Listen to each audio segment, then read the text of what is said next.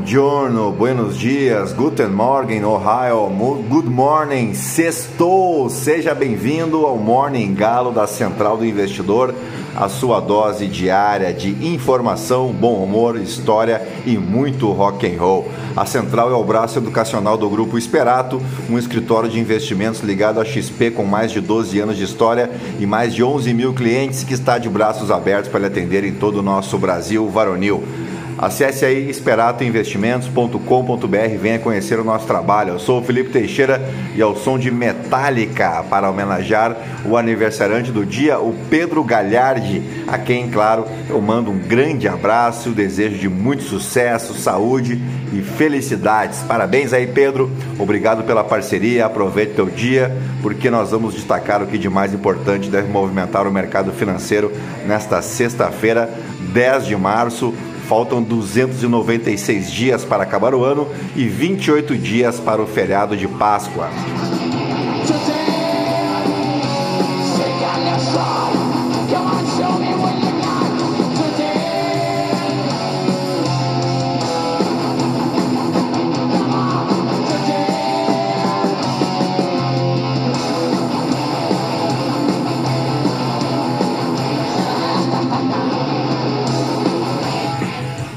Bem, são 4 horas e 57 minutos, 24 graus aqui em Itapema. Hoje é dia do conservador. Eu peço que você preste atenção aqui agora, porque o conservadorismo é uma filosofia social que defende a manutenção das instituições sociais tradicionais no contexto da cultura e da civilização.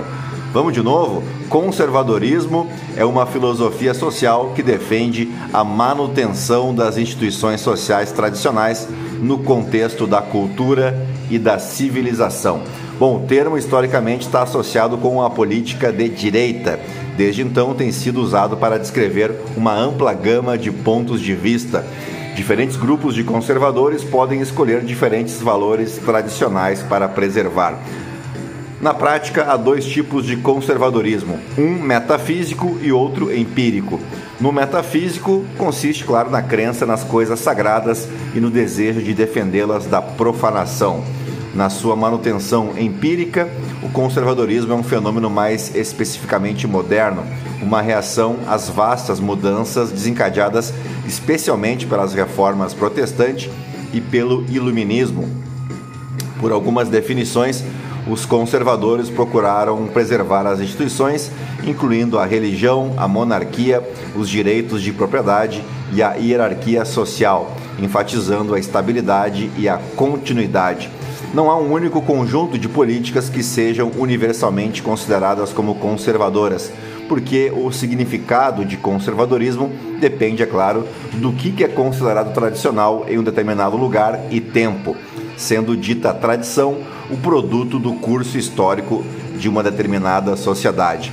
Assim, conservadores de diferentes partes do mundo, cada um mantendo suas respectivas tradições, podem discordar em uma ampla gama de questões.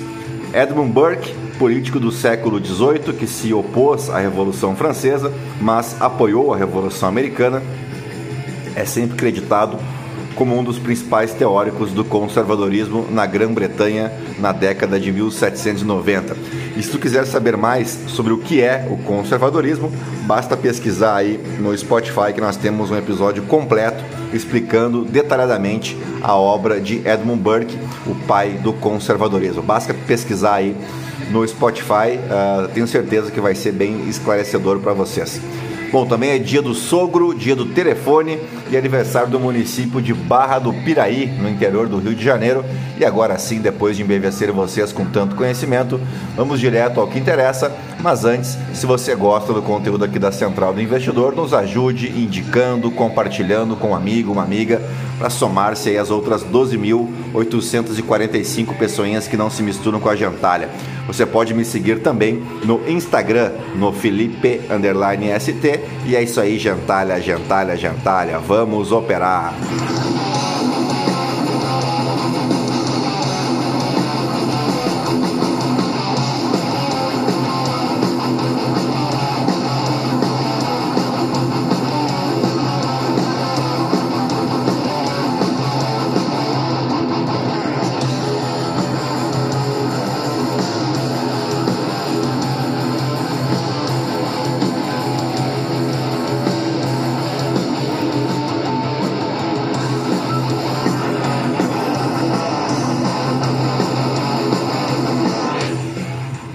Bem, as ações asiáticas encerraram a semana em queda generalizada, assim como os futuros em Wall Street, em meio à preocupação de uma nova crise bancária. É, meu amigo, dessa vez envolvendo o Silicon Valley Bank, cujas ações despencaram 60% ah, na sessão de ontem, né, na quinta-feira, um dia depois que o banco lançou uma venda de ações de 2,25 bilhões de dólares para fortalecer o caixa do banco, ofuscando parcialmente a divulgação do último payroll que vem antes da divulgação da decisão do Federal Reserve. O SVB, o Silicon Valley Bank, citou taxas de juros mais altas e elevada queima de caixa de clientes como razões para levantar o novo capital. Além dos, 4, dos 41 bilhões a companhia conseguiu mais 500 milhões com o fundo de investimento General Atlantic. O banco possui forte ligação com o mercado de startups, que vem sofrendo com o um aperto monetário nos Estados Unidos, provocando dificuldades em levantar mais capital. Em 2022, o SBV possuía mais de 90 bilhões de dólares em títulos do Tesouro Americano. Com a tendência de manutenção dos juros em patamares ainda mais elevados, esses títulos devem perder valor no mercado, especialmente os mais longos. O temor, o temor do mercado é que, de que o banco, o maior do Vale do Silício, esteja passando por uma crise de capitalização com pouca entrada de capital em meio ao inverno das startups. Além disso, se o aperto monetário se mostrar mais duradouro, é possível que algumas empresas não consigam levantar caixa e no futuro deixem de arcar com seus compromissos financeiros. As ações do setor financeiro estavam entre as mais atingidas na Ásia, depois que os bancos nos Estados Unidos entraram em alerta não apenas com o problema de liquidez no já mencionado SVB Financial Group, né, esse com sede no Vale do Silício, como também o iminente colapso da Silvergate Capital, que encerrará suas operações após o colapso da FTX. Que beleza, hein? Não tá fácil.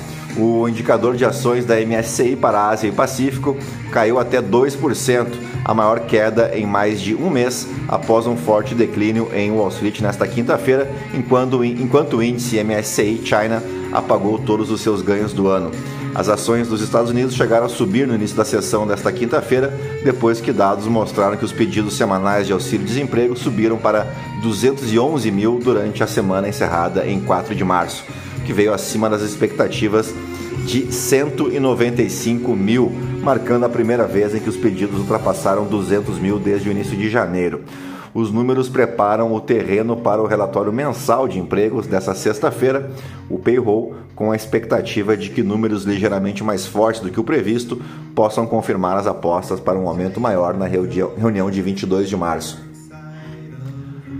Bem, os economistas projetam um aumento de 225 mil nas folhas de pagamento de fevereiro, cerca de metade do ritmo de janeiro. Um número mais fraco do que o esperado pode suavizar as apostas em um movimento de meio ponto em março e inclinar as expectativas para uma alta de 25 pontos base. Entre as commodities, o petróleo caminha para a maior perda semanal desde o início de fevereiro, com o risco de aumentos mais rápidos das taxas de juros eh, sobre as perspectivas para a demanda de energia. Bueno, por aqui o presidente Lula jantou nesta quinta-feira com o presidente da Câmara, Arthur Lira, para discutir os desafios da base de sustentação do governo no Congresso, além das pautas prioritárias do executivo no semestre. O jantar ocorreu três dias após Lira afirmar a empresários da Associação Comercial de São Paulo que o governo não tem maioria para aprovar grandes projetos, como o caso da reforma tributária. A fala acendeu um sinal de alerta para o governo. Ao relatar a fragilidade da base governista, Lira ainda fez menção à estreita margem de votos que deu a vitória a Lula em 2022, afirmando que o governo precisa entender que o Congresso tem uma atribuição mais ampla do que o ano passado. Abre aspas, nós teremos um tempo também para que o governo se estabilize internamente, porque hoje o governo ainda não tem uma base consistente, nem na Câmara nem no Senado para enfrentar matérias de maioria simples, quanto mais matérias de quórum constitucional, disse Lira. O presidente da Câmara também criticou os ataques feitos por Lula à taxa de juros praticada pelo Banco Central e disse que declarações como essas não agregam. Para tu ver a fase que a gente tá, que eu sou obrigado a concordar com o Arthur Lira. Que beleza, né? Dito isso, vamos às principais manchetes dos portais de notícia no Brasil e no mundo, ao som de Red Hot Chili Peppers, que anunciou uma turnê no Brasil e eles vão voltar a Porto Alegre, por exemplo, onde eu vi eles há 20 anos atrás, farão show no dia 16 de novembro em Porto Alegre e eu provavelmente estarei por lá. Fiquem na companhia então de Red Hot Chili Peppers enquanto eu preparo as principais manchetes dos portais de notícia no Brasil e no mundo.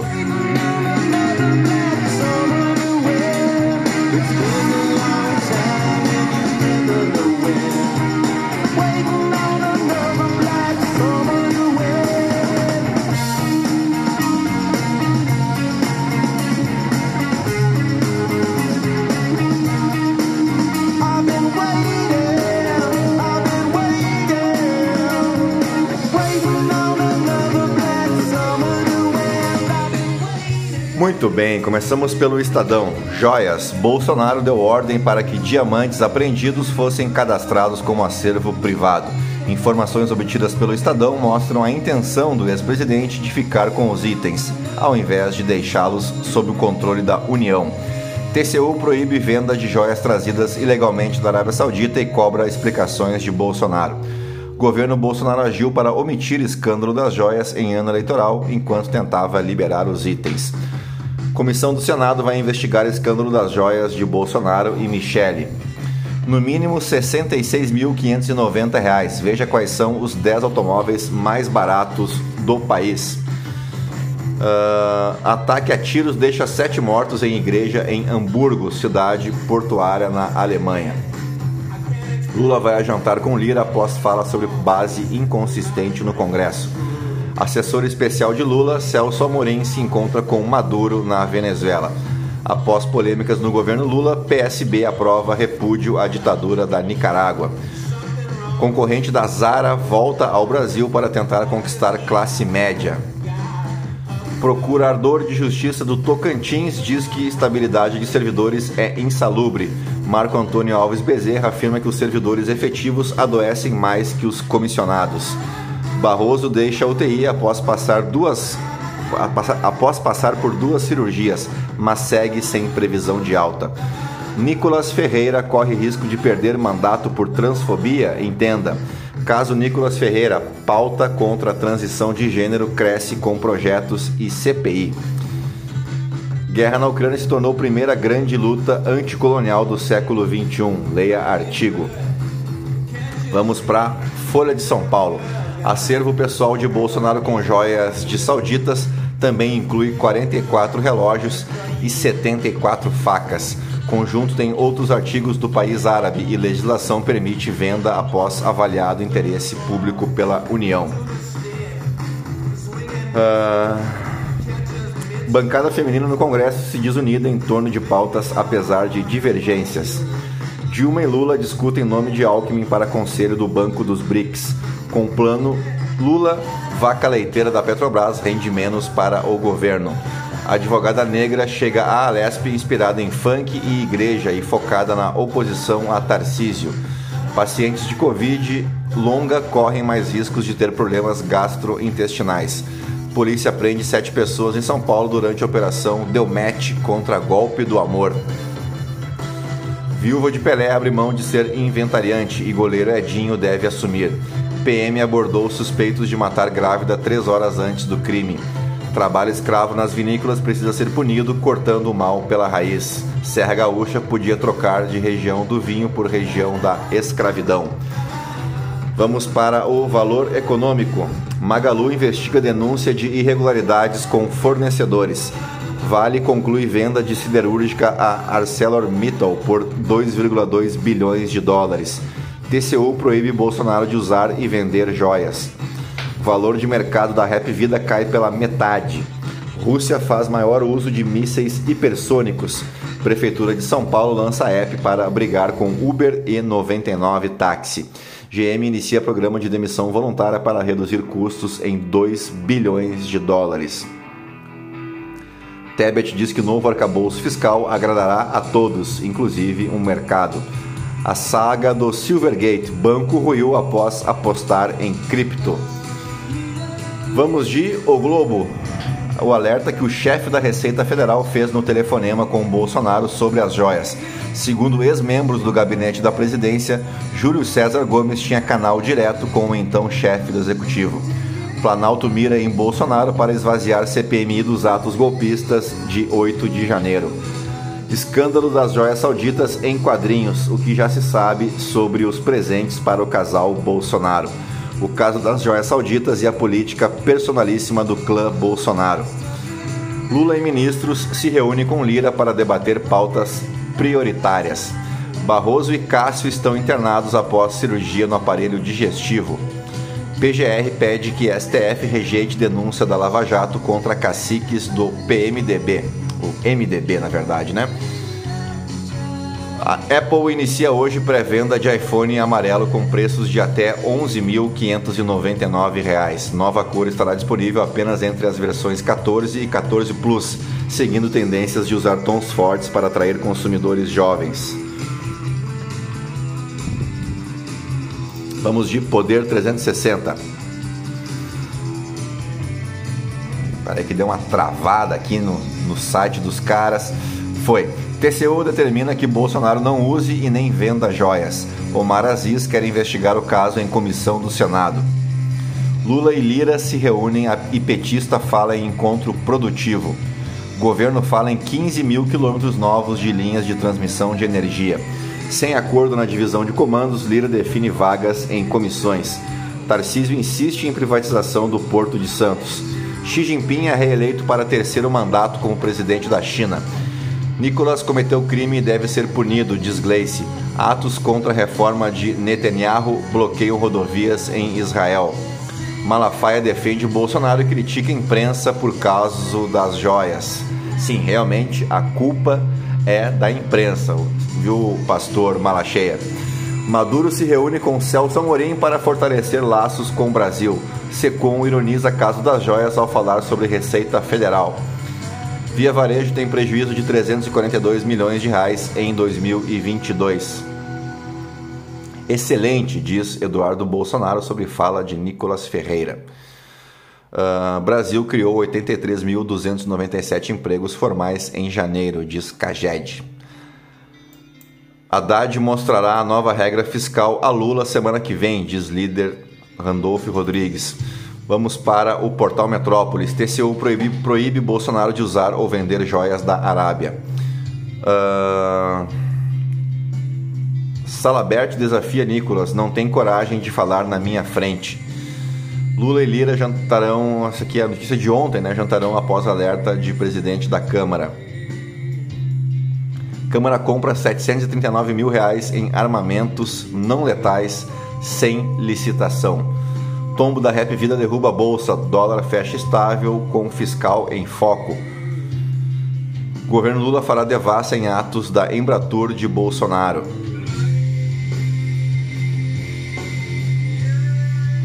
Vamos para o The New York Times. Porque a Rússia tem um controle tão forte sobre a energia nuclear da Europa. Vamos para o Financial, desculpa, para o The Washington Post. Promotores de Nova York oferecem a Trump a oportunidade de testemunhar perante grande júri. O júri está focado nos 130 mil dólares pagos à atriz de filmes pornô Stormy Daniels em 2016. Não está claro se o ex-presidente aparecerá ou se os promotores buscarão uma acusação. No Financial Times, investidores despejam ações de bancos dos Estados Unidos em meio a temores sobre o valor das carteiras de títulos. Dificuldades no Silicon Valley Bank provocam a maior liquidação em um dia desde os primeiros meses da pandemia. Vamos para os aniversariantes do dia, porque o 10 de março marca, entre outras coisas, o aniversário da lenda Chuck Norris, artista marcial, ator e produtor de cinema, campeão mundial de karatê de pesos médios status que manteve por seis anos consecutivos. Em 1969, ele ganhou a coroa tripla de karatê, atribuída por ter o maior número de torneios vencidos no ano. A revista Black Belt, que cobre artes marciais e desportos de combate, atribuiu a Chuck Norris os prêmios de lutador do ano em 1968, instrutor do ano em 1975, Homem do Ano em 1977 e Fighting Stars Editors Award em 1979. Isso tudo sem mencionar os Chuck Norris Facts, né, que virou febre lá nos inícios, no início dos anos 2000, né, e alguns ali que diziam que o Chuck Norris não usa relógio, ele decide que horas são.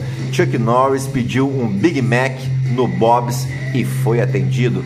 Chuck Norris não se molha, a água é que fica Chuck Norris. E dito essas bobagens, vamos em frente, porque também aniversaria hoje a belíssima, sempre belíssima Sharon Stone e o camaronês Samuel Eto'o, que era um senhor centroavante, né, naquele Barcelona mágico de Xavi, Iniesta, Deco, Puyol, o mau caráter do Ronaldinho Gaúcho e ainda do jovem Lionel Messi. O Eto'o depois foi para a Inter de Milão e ganhou a Champions League por dois anos consecutivos, né, com o Barça e com a Inter de Milão. Vamos para os fatos históricos. Começamos pelo ano de 1801, quando era realizado o primeiro censo na Grã-Bretanha. O censo do Reino Unido de 1801 foi o primeiro da Inglaterra, Escócia e País de Gales, resultado do Census Act de 1800. Ele estimou a população da Inglaterra e do País de Gales em 8,9 milhões e o da Escócia em 1,6 milhão de habitantes, sendo que a Irlanda não foi incluída nos censos britânicos até o censo do Reino Unido de 1821. A partir desse ano, o censo passou a se repetir na Grã-Bretanha, na grande maioria das vezes, a cada 10 anos terminados uh, em zero. Né? A única exceção a essa regra foi o ano de 1941, devido à Segunda Guerra Mundial.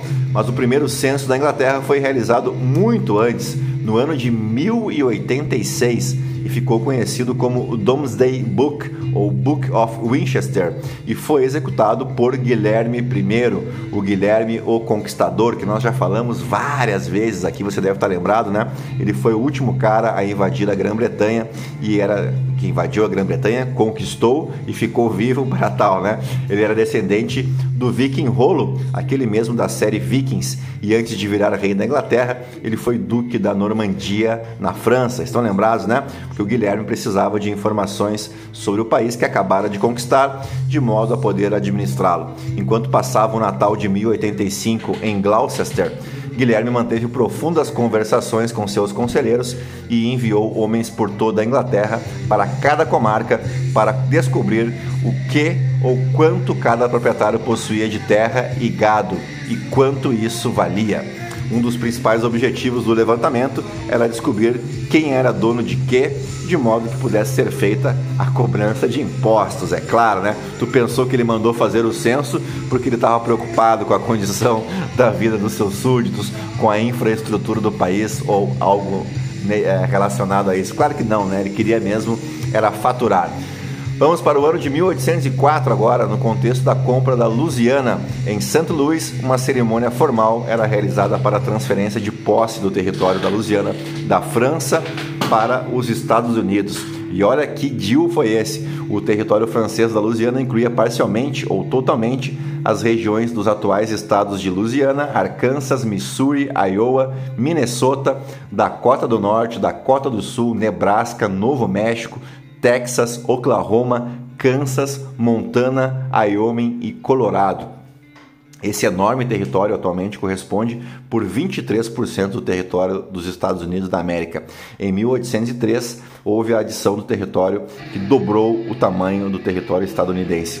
Os Estados Unidos pagaram 15 milhões de dólares pelo território, com uma extensão de 2 milhões de quilômetros quadrados, o que representa 3 centavos de dólar por acre, o custo corresponde ao valor atual de 336 milhões de dólares. Um trade e tanto, né?